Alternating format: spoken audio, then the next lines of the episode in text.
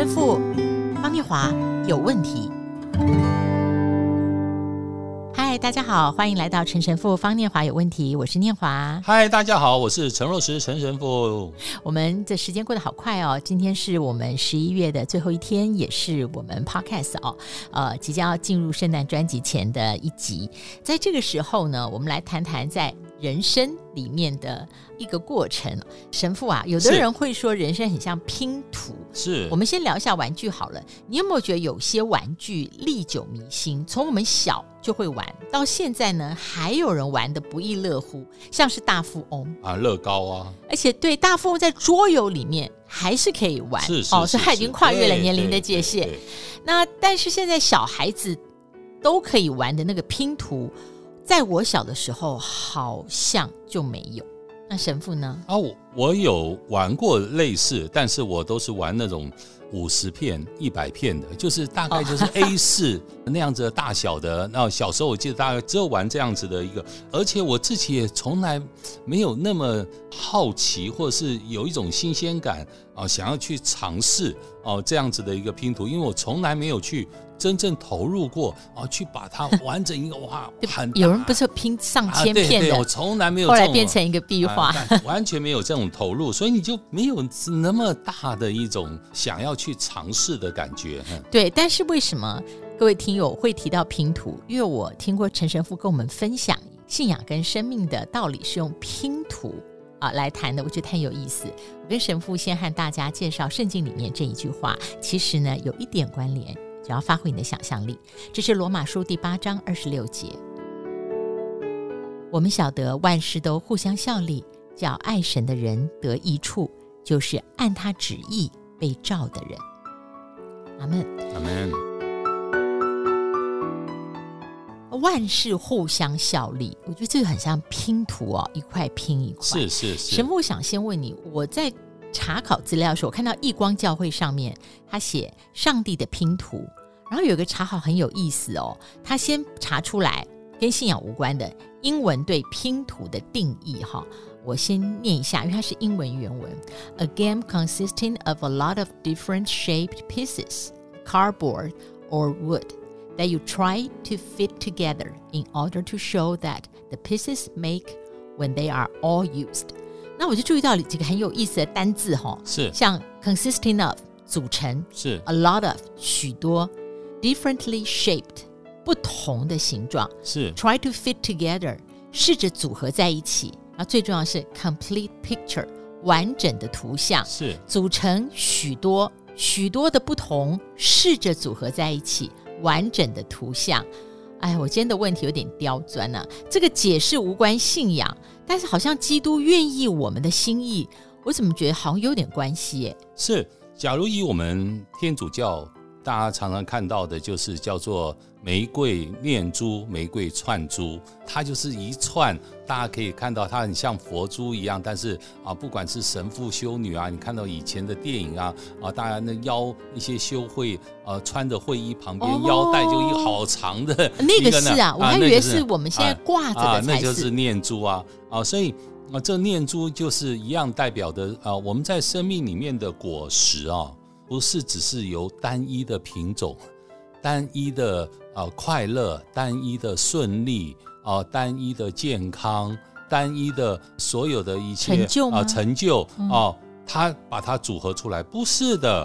哦、呃，所有的果实是来自于我们生命里面的不同的喜怒哀乐，所以就像刚刚念华讲的啊、呃，它的组成是来自于许多不同的形状，它不是只是一个形状，嗯、就像拼图一样。所以在我们的生活当中，喜可能是一种形状，怒可能也是一种形形状，乐、嗯、可能也是一种形状，哀也是一种形状。但我们最不想要就是哀跟失落。对，但是它一定是在我们的生命里面，是我们拼图的一块。每一个人都有自己不同的境遇，每个人都有自己不同的情绪，每个人都有不同的生命阶段，每一个人有不同的年龄状态。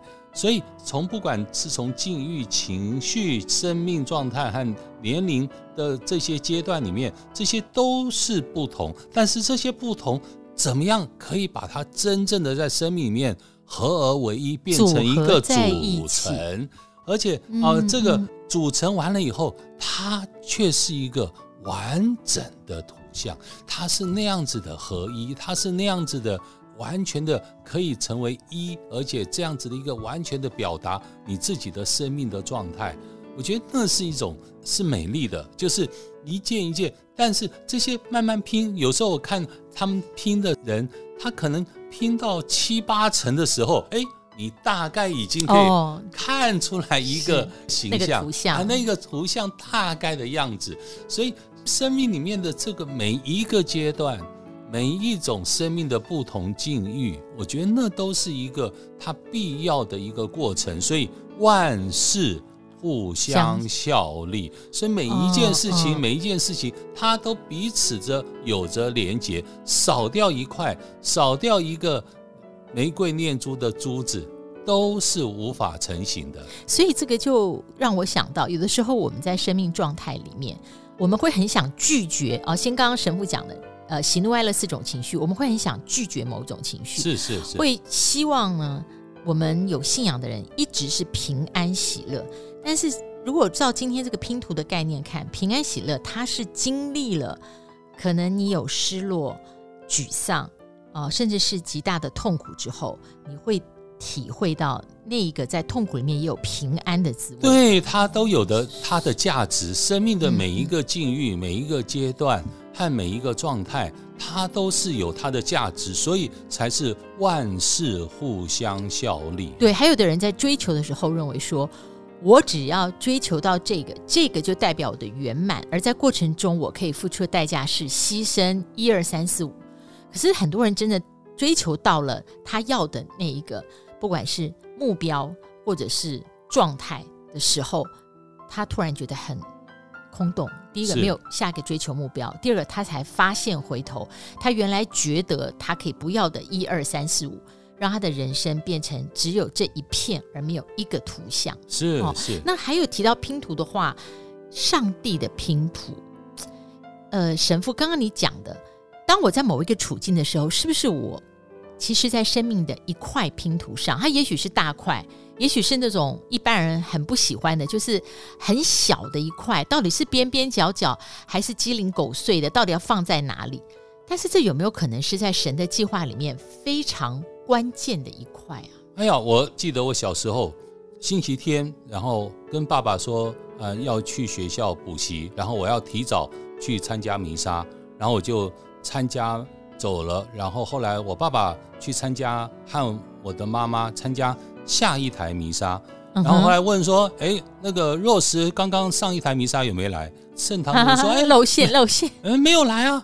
我爸说，他说他来先来，然后去学校补习啊补习，然后后来到最后，我爸到学校去找，我们学校 也没那天也没补习，还等到中午。中午你太小看你爸爸了。等到中午的时候，然后就我爸就在家里面等着，然后一回来竹笋炒肉 丝。对，因为我是去打棒球了啊啊，没有去教会，然后去打棒球，然后后来被我爸爸。啊，用棒子打到不行啊！那真的是，所以你变成生命生命里面非常清晰的那种很严重的处罚。但是这一刻处罚却是让我真正生命体验到一个信仰，在我的生命里面，对一个家庭和对自己的生命从小的教育里面，知道那是多么的重要。它是不只是不可缺，它是必然、必须、一定要的。